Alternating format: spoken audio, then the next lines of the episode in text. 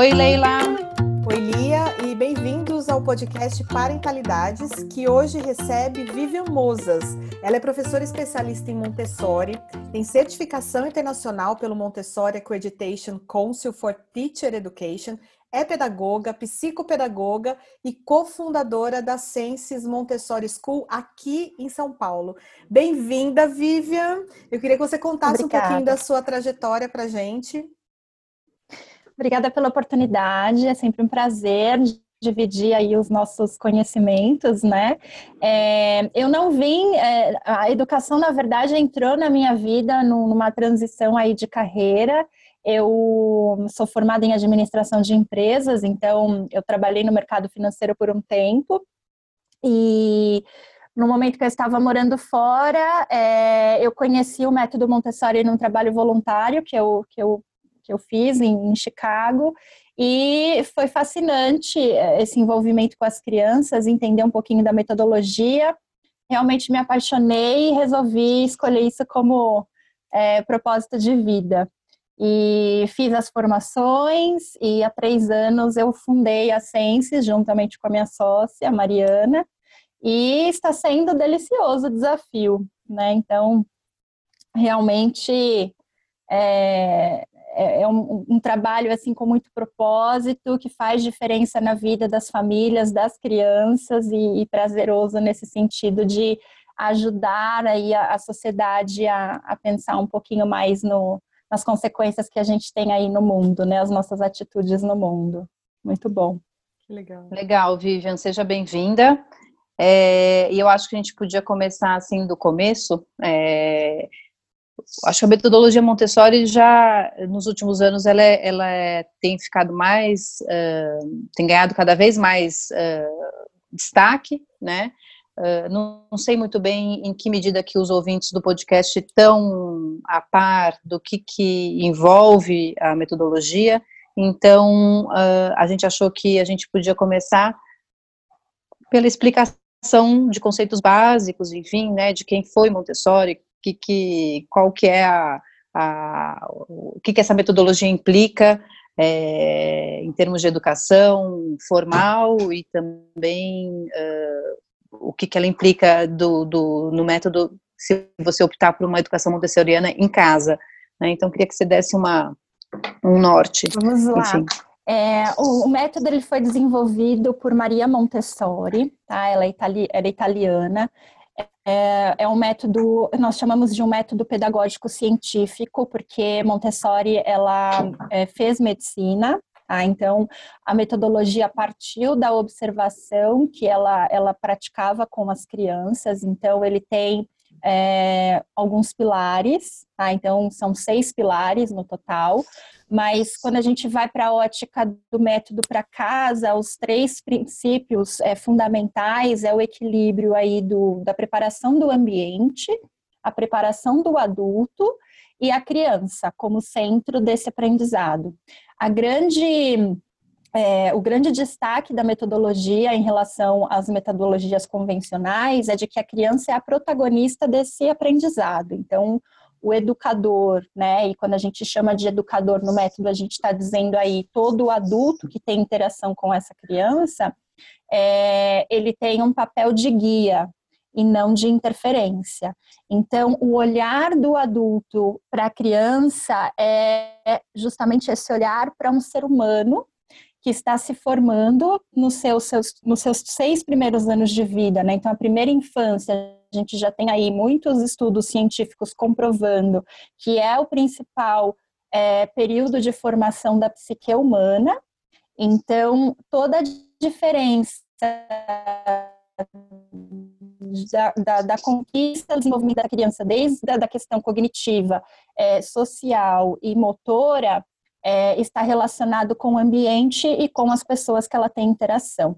E aí, a gente aprofundando um pouco mais, levando isso um pouquinho mais para a atualidade, a, a, formação de todas as funções executivas também, a gente nasce sem, e aos primeiros seis anos de vida é onde a gente realmente tem essa formação do córtex frontal, é, principalmente do controle das emoções. Então, é um método com mais de 100 anos de existência, mas ele é completamente científico. E nós temos hoje muitos estudos da neurociência aí comprovando o que ela escreveu para gente. Então, é, é muito. É, como, qual palavra correta usar? É um método, assim, para mim é o método mais completo de educação. Se você para para pensar, é uma filosofia de vida e uma educação para a vida. Então, ele tem muitos propósitos. E na, só para complementar, Viviana, na educação, na, na escola, né, na educação formal, é, você falou de mais pilares, é, quais é, seriam na verdade, eles? Ele, a gente trabalha, né? É, Montessori descreve a, a, o adulto preparado, a criança é, equilibrada e o ambiente preparado, são três pilares. A gente tem a educação como ciência, então parte realmente de um processo científico, a educação cósmica, que é de fato a qual é o meu propósito de vida. Então, a criança aprende desde muito cedo dentro do ambiente Montessori quem eu sou, então, ela aprende a cuidar de si, a cuidar do outro e entender o papel cósmico dela na sociedade. Então, por isso que é uma é de fato uma é, uma educação para a vida, né? Então a gente tem esses pilares aí fazendo a complementação disso. Muito legal. É, ah. Agora, partindo até dessa questão de cuidar de si, cuidar do outro, é, da criança como protagonista, é, eu queria trazer para a nossa conversa uma área da, do método é, montessoriano que eu acho que é, nessa pandemia, nessa quarentena, eu vi muitos pais, muitas mães preocupados em ensinar habilidades mesmo de vida, de, de cuidados com a casa, cuidados consigo mesmo para os filhos e eu uma delas. É, e, a, e, Montessori tem uma área chamada vida prática, que é justamente Sim. sobre isso, não é? Qual que é a importância? Sim. Eu queria que você explicasse como que, né, como que isso se desenvolve e qual a importância tá. da criança aprender essas habilidades. Bom, primeiro que é, a área de vida prática é, como, vamos voltar lá desde o nascimento da criança, né? A gente nasce com a mente e o corpo integrado. Né? Então, a gente tem lá os nossos impulsos para aprender a sentar, para aprender a rolar, andar, e nesse momento da vida, a gente não, não, não, o adulto não faz em tantas interferências na criança. A gente realmente observa a criança aprender a rolar, a criança aprender a andar. A gente tem aí um, um papel um pouco é, de, de observação. E a partir do momento que a criança adquire a habilidade de andar, é, cria-se um medo no adulto, né? O medo de se machucar, ela cria uma certa independência e a gente é, começa a criar obstáculos nesse desenvolvimento. Quando a gente faz isso, a gente está desassociando essa, essa mente do corpo, porque a criança ela não consegue mais seguir esses instintos, tá? Então, é, fazemos esse papel de quebrar um pouco é, esse interesse. É, a área de vida prática é a, a principal área da metodologia não só na escola, mas principalmente em casa, porque ela integra não só desenvolvimentos motores, cognitivos e social, como também ela é uma preparação indireta para uma série de questões depois para a escrita, a linguagem. É, além de trabalhar realmente a, a, a preocupação da criança, né, ela realmente aprender a cuidar de si e a cuidar do outro e do ambiente em que ela, que ela ocupa. Quando a gente para para pensar nesse cenário que a gente está vivendo atualmente, é, que eu acho que a gente tem ganhos absurdos nesse sentido, porque a gente estava numa concepção de é, família e de ser muito uma relação do que eu tenho e não tanto de quem eu sou, né? E agora a gente está no momento em que precisamos conviver em família 24 horas por dia, sem opção, muitas vezes sem ajuda, porque a gente tem uma rede de apoio aí integrada, a escola, a ajuda em casa, a pessoa que cuida da casa, né, ajuda a gente com essa, com essa, é, com essa estrutura toda, e do dia para a noite a gente precisou é, adaptar uma série de coisas. Então, eu tive na escola 100% de famílias o que eu faço agora, porque a gente tem uma mentalidade também de que a criança boa é a criança quietinha, a criança ocupada, ocupada fazendo coisas.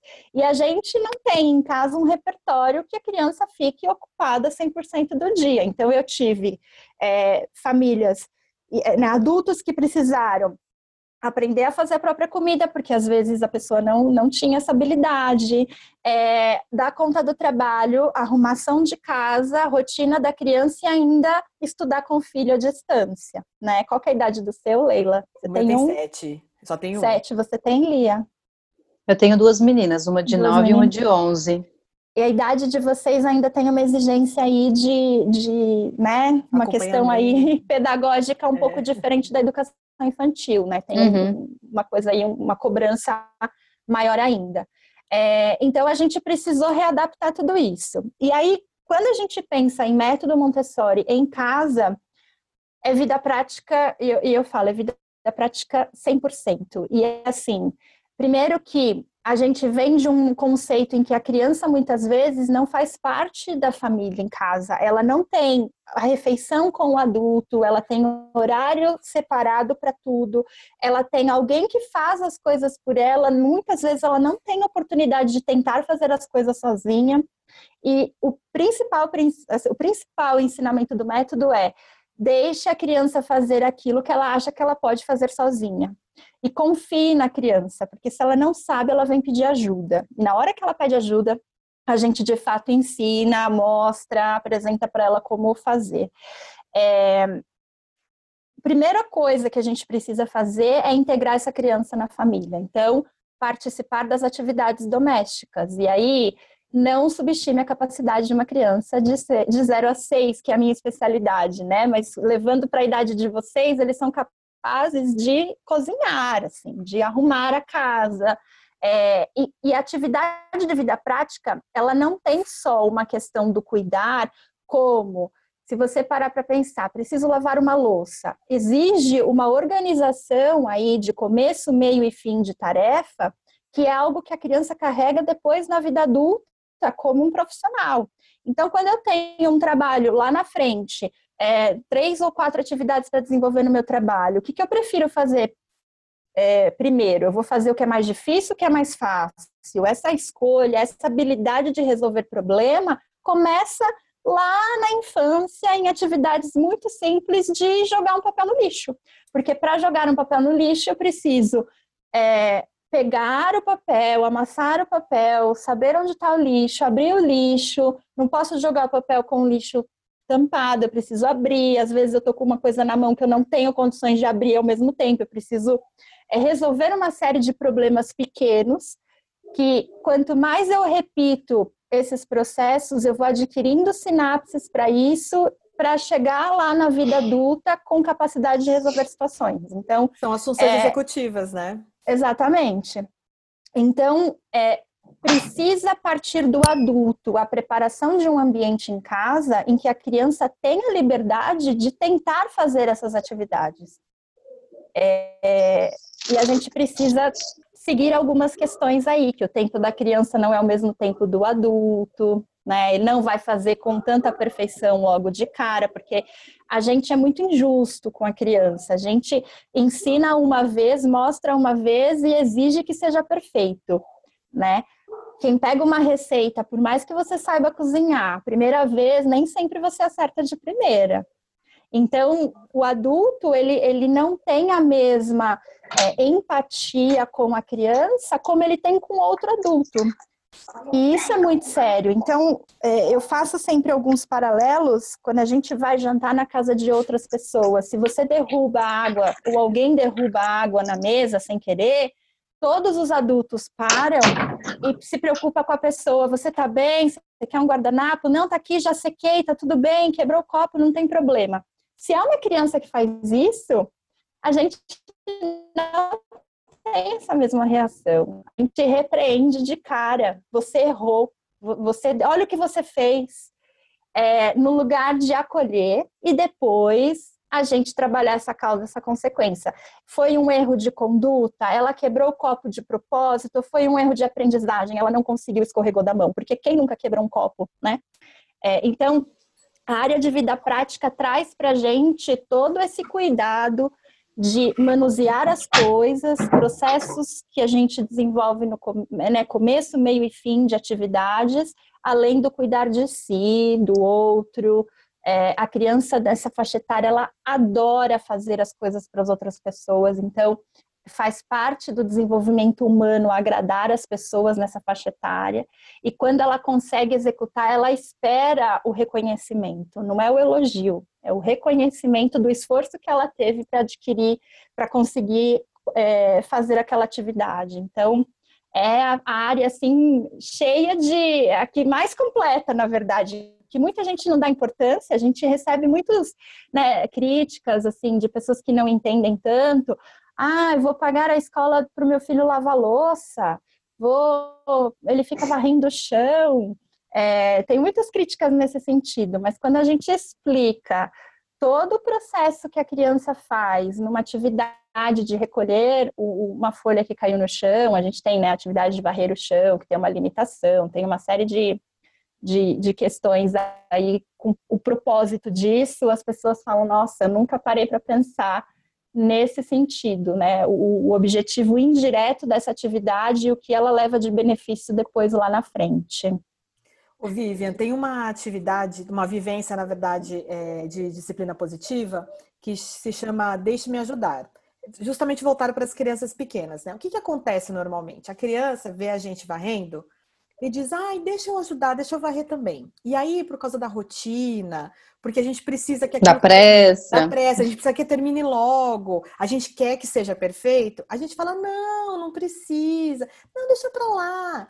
É, e, e, isso acaba diminuindo um pouco esse ímpeto da criança, né, de ajudar. E aí, o que, o que, que eu vejo? Que depois a criança cresce, a gente quer envolvê-la e não consegue muitas vezes, porque aquele ímpeto foi diminuído lá atrás.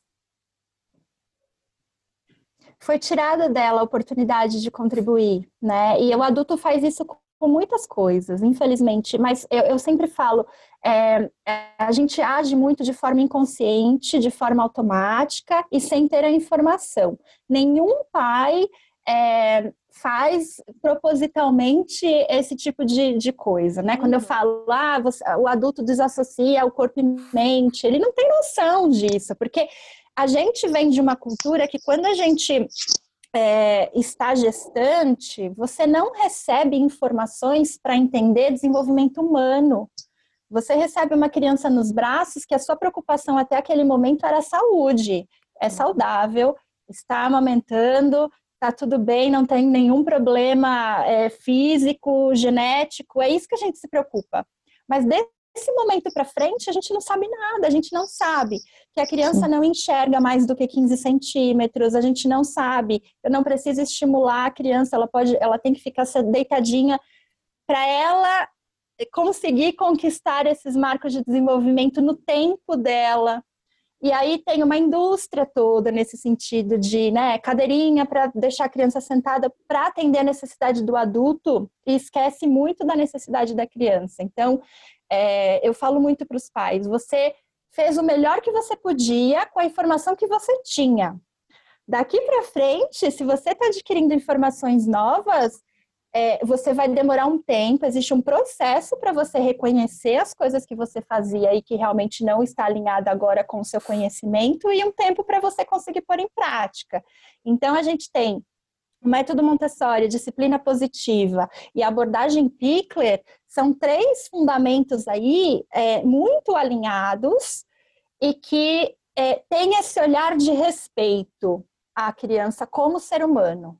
Porque uhum. a gente per, perde muito isso. A gente é, esquece que a gente está trabalhando, está tá lidando ali com um ser humano. Eu estou formando um ser humano e ele merece respeito. E... É, Vivian, eu fico. Desculpa te interromper, Imagina. mas assim, eu fico pensando quando você fala, né? Quer dizer, tem. A, é, eu acho que é um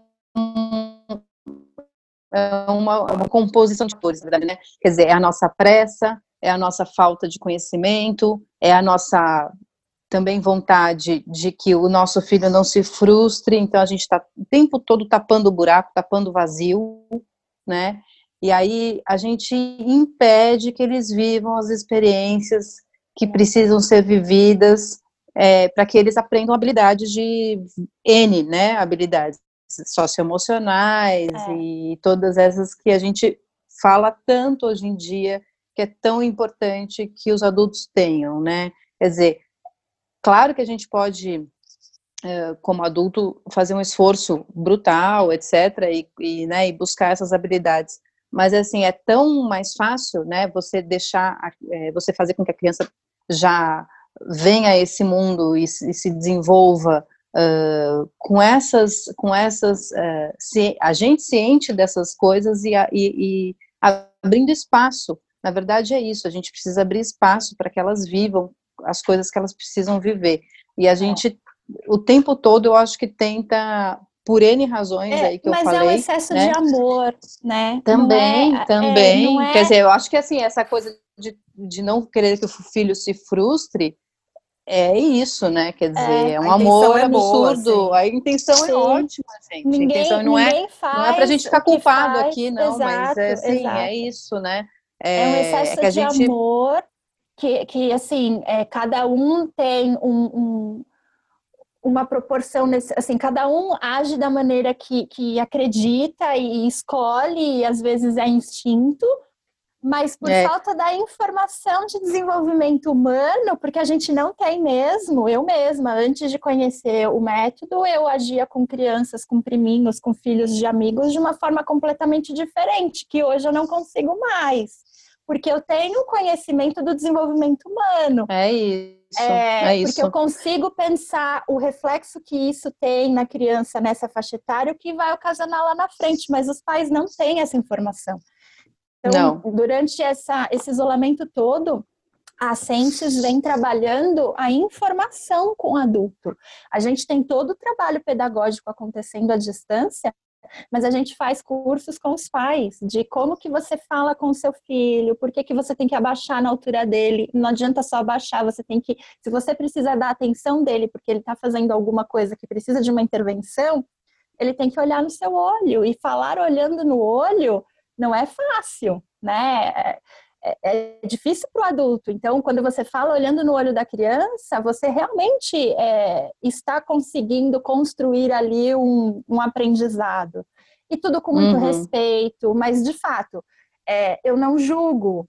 Tecnologia está aí, muitos pais abrindo mão porque eu não consigo, eu preciso trabalhar. E eu falo, gente, a gente está vivendo um momento que você tem que ter consciência das escolhas que você está fazendo. Nem sempre a escolha que você está fazendo é a melhor, mas é a que você tem naquele momento. E, e, assim, temos tempo para corrigir se for necessário, né? Não é esse período que a gente está vivendo que vai estragar a, a, o desenvolvimento deles e, e, e o, o, o, adulto, né? Que a gente está construindo aí nesses anos de, nesses primeiros anos de vida. Então, tem que tirar essa culpa é, entender que tudo que foi feito até, até o momento da, daquela informação que você não sabia foi por excesso de amor e partir bora lá, né? e bora, assim, é. não tenho, não tenho por que se culpar. Mesmo porque nós, vi, nós vivemos, né, a nossa infância, uma infância completamente diferente dos filhos que a gente tem agora. Então, é, estamos aqui. Muita terapia, Sim fizemos transições de carreira, tudo isso tem uma justificativa provavelmente, porque a gente não sabia escolher, talvez, ou enfim, a gente se descobre muito tempo depois. Isso tudo tem explicações para, né, científicas, é, psicológicas, enfim. Mas estamos aqui, estamos vivos, estamos bem.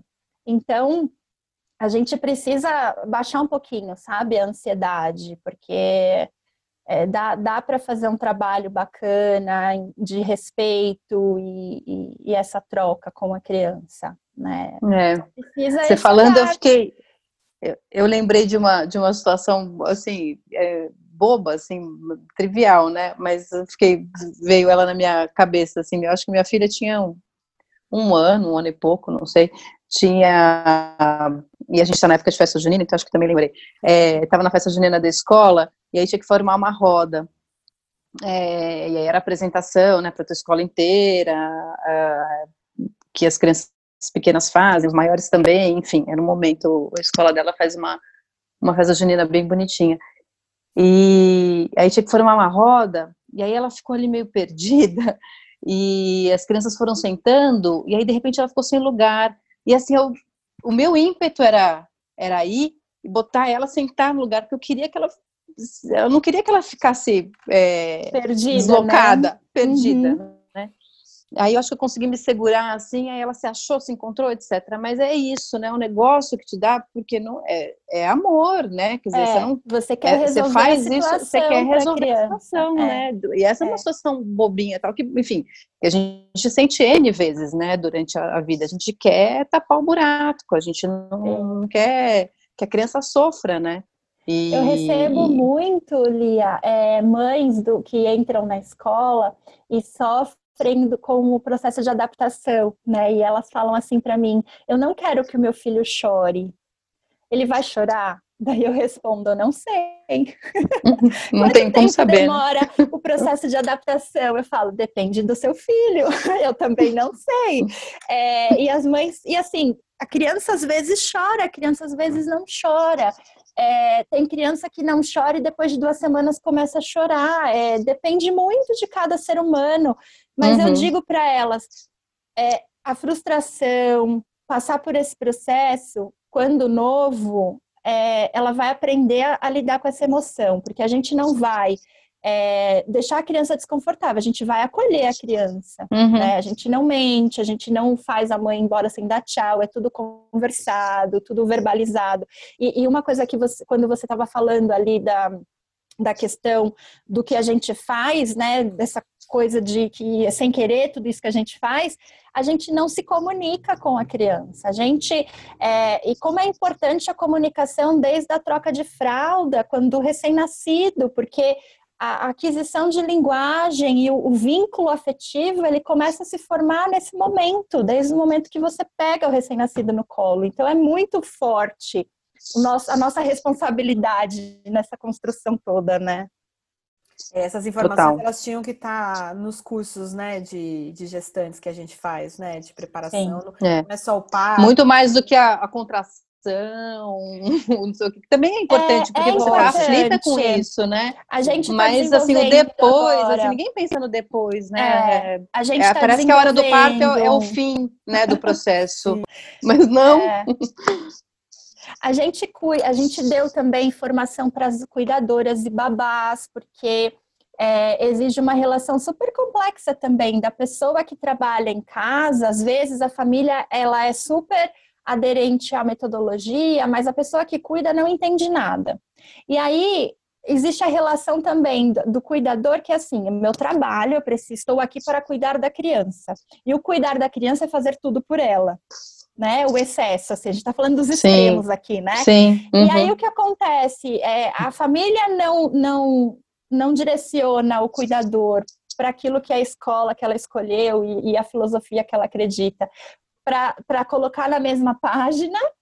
E o cuidador não tem, às vezes o cuidador é da linha que a gente acredita e aí a família não deixa a criança fazer por si só e o cuidador precisa, não tem a autonomia de falar para o adulto, olha, Deixa que eu, eu sei que eu tô fazendo, fazendo, pode deixar.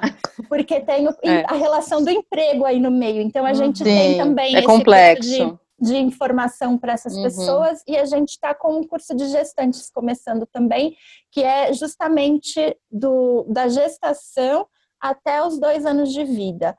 Não só a preparação do parto, que tudo isso tem muito por aí, mas é, a alimentação e o comportamental em relacion, relacionado a isso isso desde a da gestação, porque tudo aquilo que a gente é, se alimenta também influencia nos hábitos da criança, na questão relacionada à emoção. Então, tem muita coisa dentro do método aí que ajuda nessa construção emocional, né? E quando vocês direcionam esse, essa conversa toda para a vida prática, antes mesmo da gente conseguir colocar coisas da vida prática em casa, a gente precisa cuidar das nossas emoções, porque está todo mundo completamente fora de contexto. Assim, uhum. todas as pessoas estão sofrendo é, umas mais, outras menos. Tem pessoas, tem dia que a gente está com mais paciência, dias nem tanto, e a criança sente todo esse processo que acontece com o adulto e ela também sofre com as emoções. E ela tem uma coisa pior que a gente tem, é, é a falta de controle inibitório muitas vezes. Então, ela não sabe se controlar. Sim. E por falta dessa informação, o adulto acha que ela está fazendo birra, mas às vezes ela está querendo comunicar ali uma necessidade que para a gente em Montessori não existe birra, a gente sempre considera esses momentos de crise uma necessidade a ser atendida, nem todas são atendidas, acho que vocês que têm a disciplina positiva, a gente tem, são mitos, né, que a gente é. também, é, a gente põe limite, a criança gosta de limite, mas é, a birra que todo mundo diz aí, na verdade, ela, ela é uma explosão do corpo querendo comunicar alguma coisa. Uhum. Se é uhum. algo que eu possa, de fato, é, acolher e contornar e, e, e, atender, eu vou atender. Se é algo que a criança precisa receber um não, eu também preciso ensinar esse não. É, esperar passar esse processo e, ensinar para ela que, infelizmente, aquilo que ela precisa, ela não vai ter por tais e tais motivos, né? Então, construir é, essa relação. E também fazer uma diferenciação muito importante entre necessidades e desejos, uhum. né? Porque às vezes Sim. a criança é, vai expressar a necessidade dela, por exemplo, é, ela está com fome, ela vai expressar essa necessidade com o desejo de comer um, uma, um chocolate, uma bolacha 10 minutos antes do almoço do jantar, e a gente fala não. Não, você não pode comer, mas não, ela, a criança está com fome, ela não sabe dizer que, mas eu estou com fome. E eu vi ali, olha aquele pote tão bonito ali em cima, cheio de, de cookies, nossa, eu queria um, né? É, e, e, então existe essa. É, é mesmo que um, às vezes eu, eu, considero até um preconceito contra essa frase, precisamos atender as necessidades das crianças. As uhum. necessidades uhum. são as necessidades básicas, né? É fome, é sono, às vezes é uma conexão, é um tempo juntos. E aí a criança também pequena não tem uma outra coisa que a gente tem, que é a linguagem, não tem vocabulário. Né? Mas é. elas estão super conectadas com as necessidades delas. E o pior, Leila, a, a, o adulto às vezes sem saber, por achar que a criança não tem, é, na verdade, assim, pela criança não conseguir verbalizar, ele faz um efeito que é eu não me, não falo também o que vai acontecer, porque já que ela não me responde, é, eu não preciso falar. E na verdade não, Quanto mais a gente fala o que vai acontecer no dia para a criança, mesmo ela não devolvendo isso em palavras para gente, a gente dá a previsibilidade da rotina para ela e não gera ansiedade. Então, uhum. num exemplo como esse, se a criança está com fome, mas você está o tempo todo ali, vou preparar o almoço, vem aqui, você quer me ajudar, olha o que a gente vai ter para comer, tá, tá, tá com esses sinais de linguagem, a criança provavelmente não vai chegar a ter o pico de desespero de pedir por algo para comer, porque ela está vendo e, e, recebendo informação de que daqui a pouquinho ela vai comer. E isso ajuda a controlar também né, a, a ansiedade. Então, é importante a verbalização. É, e é uma verbalização também não infantilizada dentro do nosso método. Não sei, é, na, na, eu conheço pouco de disciplina positiva, eu já até adquiri os livros aqui para estudar um pouco mais, mas a gente fala corretamente com a criança, a gente, é, porque mesmo que ela não devolva em palavras, a primeira fase de aquisição de linguagem é ouvir, né? Então, uhum. eu preciso falar dos sentimentos, falar o nome das coisas corretamente. Então, copo é copo, caneca é caneca, não os apelidinhos que acabam acontecendo. Porque às vezes a criança devolve um som e aquilo é referente a um objeto e a família adota o nome daquele objeto, o som que a criança projetou. E ela vai crescer achando que aquilo fala daquele jeito. Na verdade, a gente, o nosso papel é dar a informação correta acaba até atrasando um pouco aí a aquisição da linguagem. Sim, sim. O, o Vivian, é, para quem quer criar um ambiente montessoriano em casa, assim, por exemplo, um quarto, uh, que, que, quais são os, os, quais são os critérios, quais são os, Vamos que, que a pessoa tem que fazer? É, o primeiro passo importante é que a gente tem que achar um equilíbrio dentro de casa, né? Então, o que a gente acaba vendo? A gente é, presencia uma casa que é só da criança, ou seja, a sala perdeu o lugar, a varanda perdeu o lugar, tudo é brinquedo. Ou a gente tem o extremo, que a criança não tem lugar para nada, né? É, é, a gente tem que achar aí um meio de caminho. Então, a primeira coisa é definir um espaço em casa para que a criança de fato possa desenvolver atividades ali. Então, um espaço para brincar, o espaço de dormir, porque também não podemos associar o quarto ao lugar de brincar, porque ela criança vai de fato ficar ali brincando a gente atrapalha outra rotina que é a do sono. Então é importante, uhum. se não tem um outro espaço, um canto do quarto é para brincar, o outro canto do quarto é para dormir. Tá? Então, é importante determinar os lugares. É, criança precisa de rotina, e essa organização, as coisas precisam estar nos lugares, sempre nos mesmos lugares, porque a criança tem um senso de ordem muito apurado.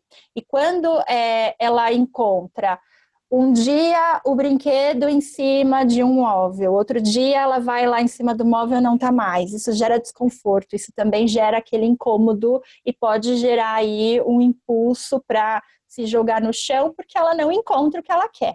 Então, se coloquem sempre no lugar da criança. Qual é a sensação que a gente tem quando a gente quer uma coisa nossa que não está no lugar que você sempre deixou? Nossa. É horrível. E, tem um a ataque de birra. precisa, exato. É. E a criança precisa desse, desses lugares determinados. Então, rotina, um lugar, todas as coisas têm o seu lugar.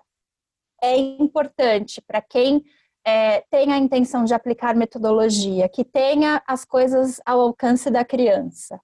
Menos é mais. Então, menos brinquedos à disposição vamos colocar de novo no lugar da criança. Se eu tenho uma festa e o, o código de vestimenta é vestido preto, se eu tenho 10, eu não sei qual que eu vou usar e eu vou no shopping e compro o décimo primeiro.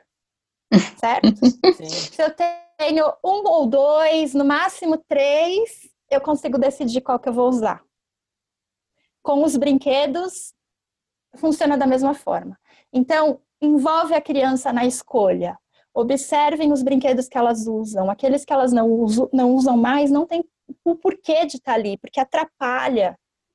Atrapalha o ambiente, atrapalha o desenvolvimento dela. Então, senta com a criança meia hora. Vamos escolher quais brinquedos a gente vai deixar aqui no seu quarto. Os outros, põe numa caixa, tira do campo visual dela, deixa o ambiente limpo, ambiente clean, organizado.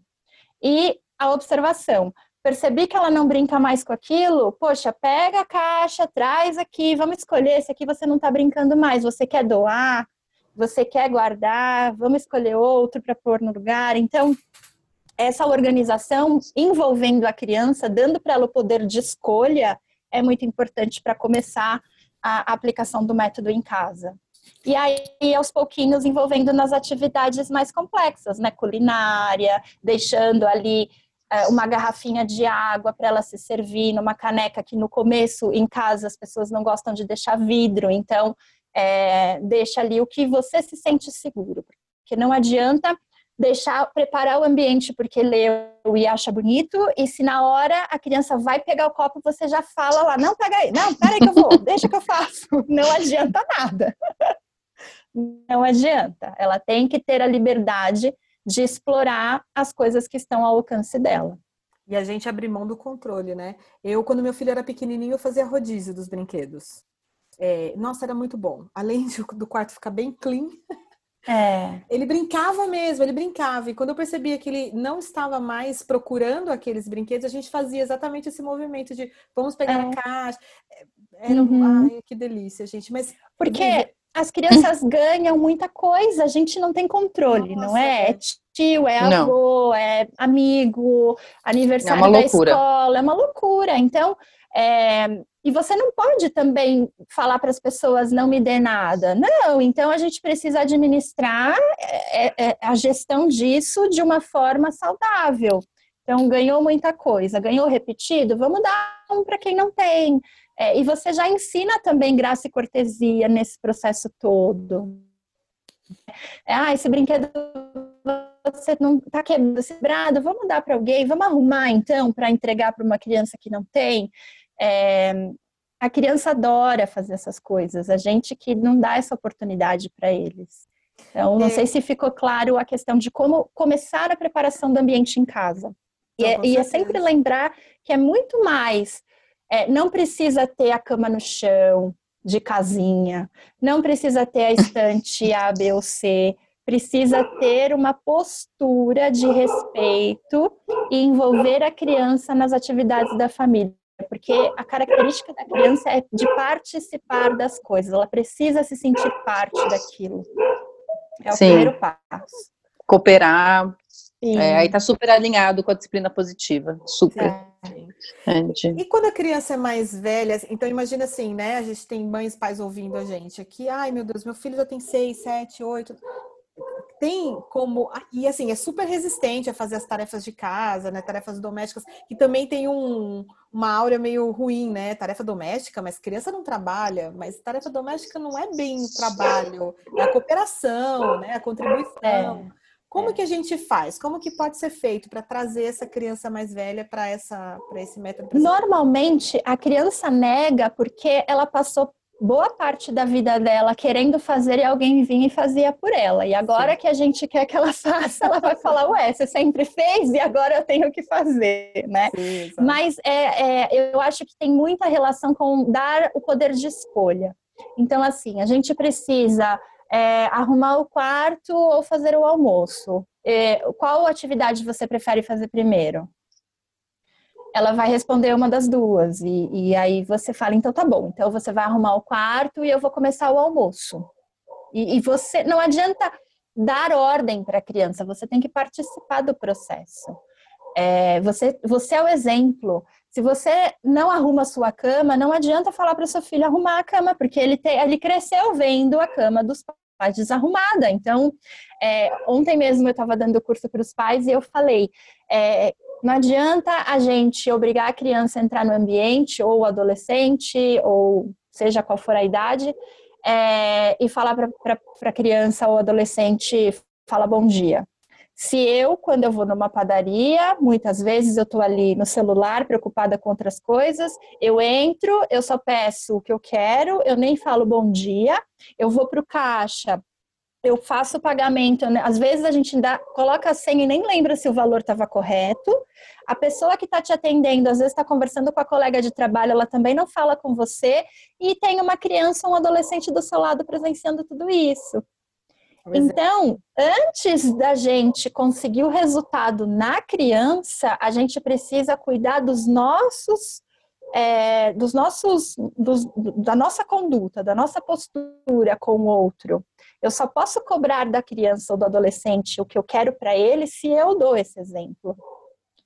Porque Sim. o filho será exatamente o que a gente é. Não adianta a gente é, desejar que ele seja bem sucedido se você o tempo todo reclama do seu trabalho, ou se você não é feliz no que faz. É, isso tudo tem, tem reflexo. Então a gente precisa cuidar da gente, que é o cuidar de quem cuida.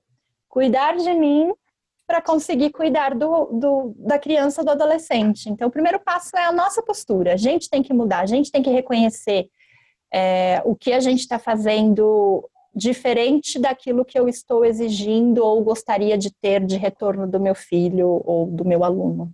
E você criou uhum. uma, uma nova iniciativa, né? A Sou Montessori. Criamos, isso, a Sou Montessori. Porque o que acontece com Montessori? Montessori, ele é muito elitizado, né, essa ideia, e realmente a gente tem os materiais pedagógicos, eles são super caros, a gente não tem grande parte do enxoval aqui no Brasil, é, as escolas que seguem a metodologia acabam sendo escolas de um valor além do que a grande maioria consegue de fato investir. Então a gente é, a Soul veio justamente para disseminar a metodologia de uma maneira a levar o conhecimento, essas, essas informações, esses toques, por ser uma filosofia de vida, uma educação para a vida, tem muita coisa que a gente consegue fazer e muito material que a gente consegue adaptar.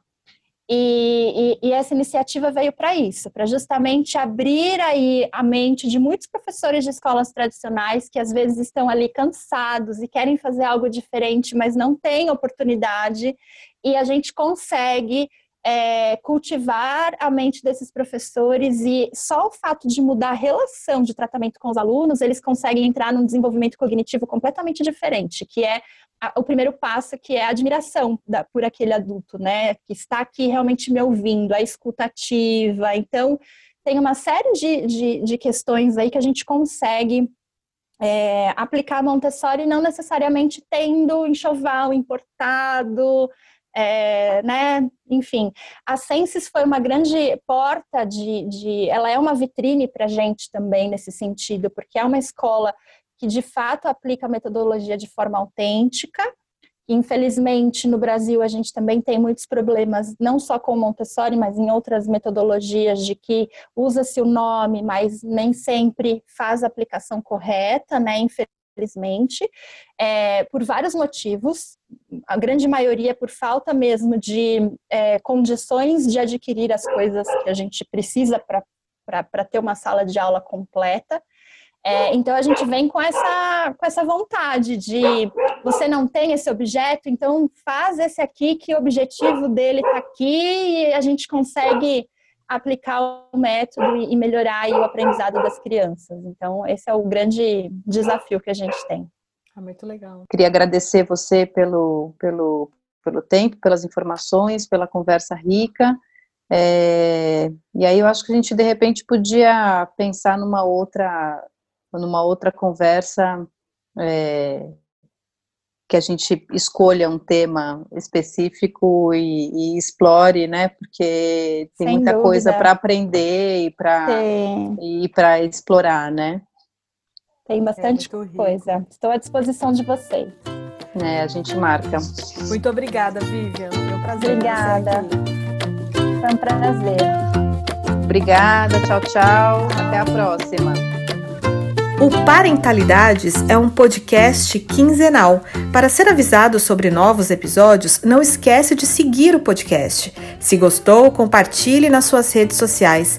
Aproveita e segue a gente no Instagram. Os nossos perfis são o Lia Vasco underline Educacau e o conecta.me. Tem uma sugestão de tema ou entrevistado? Escreva para a gente no podcast parentalidades@gmail.com. Até o próximo episódio.